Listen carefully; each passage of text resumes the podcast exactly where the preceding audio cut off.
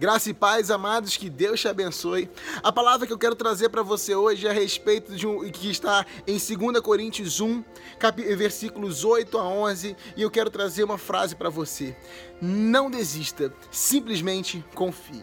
Essa palavra que o Senhor colocou no meu coração colocou quando eu estava em um momento perseverando muito em oração ao Senhor, crendo muito no poder de Deus, no milagre de Deus que poderia mudar a história da minha vida. Só que, como nem tudo são flores, é, chegou determinado momento que, quando eu estava na espera desse milagre ainda, é, chegou uma notícia muito ruim em meus ouvidos. E essa notícia não parou nos meus ouvidos, ela chegou ao meu coração, confesso. Porque muitas vezes isso acontece em nossas vidas. Muitas vezes nós buscamos o Senhor, muitas vezes nós perseveramos em oração, nós, nós cremos no milagre do Senhor, mas de repente chegam mais notícias em nossos ouvidos e aquela fé que nós estávamos, essa fé de repente ela é abalada. Abalada no seguinte sentido, a gente começa a falar: Deus, e agora? O que, que vai ser da minha vida? Senhor, e agora? E as promessas do Senhor? Senhor, será que o Senhor não vai cumprir aquilo que o Senhor me prometeu? Chegam esses pensamentos no nosso coração muitas vezes. E essa palavra, Paulo, ele diz aos irmãos da igreja de Coríntios: Irmãos, eu quero que saibam das aflições pelas quais passamos na província da Ásia. Nós fomos esmagados, nós fomos oprimidos além da nossa capacidade de suportar e pensamos que não mais sobreviveríamos. De fato, nós esperávamos morrer mas como resultado, deixamos de confiar em nós mesmos e aprendemos a confiar somente em Deus, que ressuscita mortos. Ele nos livrou do perigo mortal e nos livrará outra vez. Nele depositamos a nossa esperança e ele continuará a nos livrar. E vocês têm nos ajudado a orar por nós, então muitos darão graças, porque Deus, em sua bondade, respondeu a tantas orações feitas a nosso favor. Amados, Paulo ele traz nessa carta algo que teria acontecido durante a sua caminhada, a sua caminhada com Cristo. Ele disse que chegou um momento naquela caminhada que, ele, que, eles foram oprimidos de tal forma, que eles foram esmagados de tal forma, que eles foram perseguidos de tal forma, que eles pensavam que não mais iriam sobreviver. E de fato eles esperavam morrer. Eles acharam que é o final, por isso que a palavra que eu falei no começo aqui, não desista, simplesmente confie. Sabe, porque muitas vezes nesse processo que você está buscando de, em Deus, no processo do milagre de Deus na sua vida, no processo das suas orações, eu tenho buscado não somente um milagre, mas uma resposta na sua área familiar, muitas vezes uma resposta na sua área financeira, ministerial, espiritual. Às vezes está crescendo, está querendo crescer em Deus de uma forma, e muitas vezes acontecem situações que você começa a parar e pensar, não tem como mais, acabou, é o fim, não tem mais jeito. E muitas vezes isso brota em nosso coração. Sabe, as perseguições, as coisas ocorrerem, as más notícias chegarem de tal forma que a nossa esperança se acaba, que a gente acha que não tem mais capacidade de suportar, que a gente pensa que é o fim, que a gente pensa que não vai sobreviver, que a gente pensa que a gente vai morrer. Sabe, que a falou na nossa vida não tem mais jeito, a morte aqui significa, né? É, o que Deus, Deus quer falar é que é o fim de algo, sabe? É o fim da vida de Paulo, no caso, para ele, mas muitas vezes essa morte não é a morte física para você, mas muitas vezes é o fim da sua história. Você fala, não tem mais jeito eu resolver isso na minha vida, não tem mais jeito de eu ser feliz. Não tem mais jeito, não tem mais jeito do Senhor fazer esse milagre, porque olha a notícia que chegou agora desestabiliza as nossas esperanças. Mas o Senhor trouxe algo para Paulo entender aqui: que Deus muitas vezes permite que as más notícias cheguem, muitas vezes Deus permite que a, gente, chegue ao nosso fim, muitas vezes Deus permite que a gente chegue no limite. Sabe, Deus, eu não aguento mais, mas o Senhor permite para que de fato a gente deixe de confiar em nós mesmos, mas, podemos, mas possamos aprender a confiar em Deus que ressuscita mortos. Amados, por mais que Paulo falou que eles esperavam morrer, por mais que Paulo falou isso, a palavra de Deus diz que Deus permitiu tudo aquilo para que Paulo deixasse de confiar nele mesmo e confiasse no Deus que ressuscita mortos. E muitas vezes é isso, e, e quando essa notícia chegou para mim, que eu fiquei tão mal, Sabe, Deus trouxe essa palavra para mim.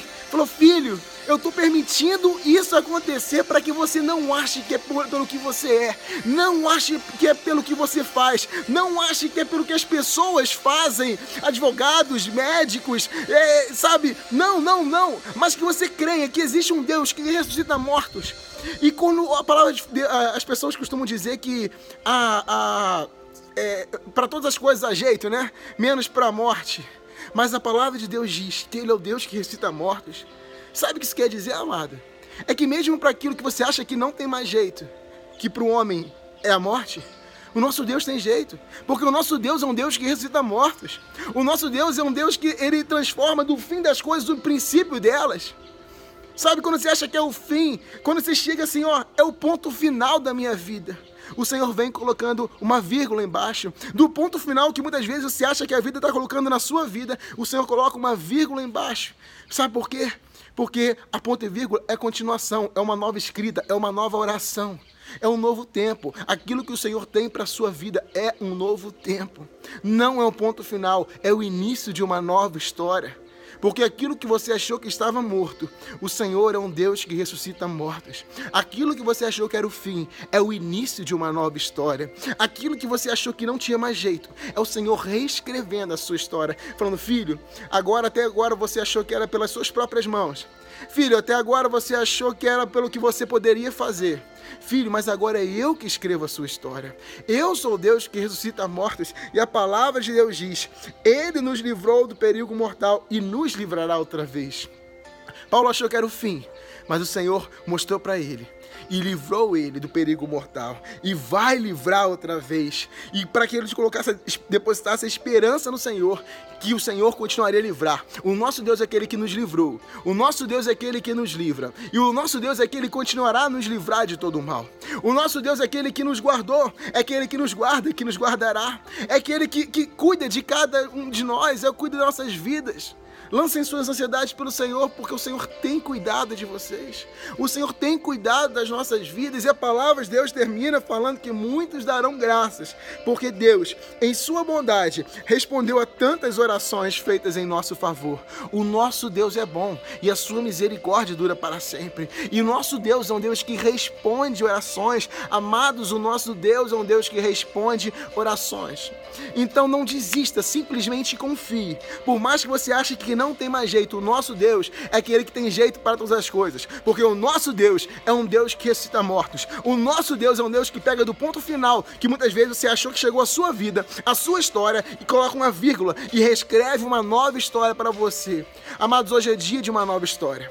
Hoje é dia de recomeço. Hoje é dia do Senhor nos dando a oportunidade, porque as palavras, a palavra de Deus diz que as misericórdias do Senhor se renovam a cada manhã. E essas misericórdias são a causa de não sermos consumidos. É pela misericórdia do Senhor que muitas vezes nós falhamos e erramos, mas o Senhor é misericordioso e o nosso Deus é um Deus que nos perdoa. E a cada manhã Ele nos dá uma, nova chance de viver algo novo de novo. Porque o choro pode durar uma noite, mas a alegria.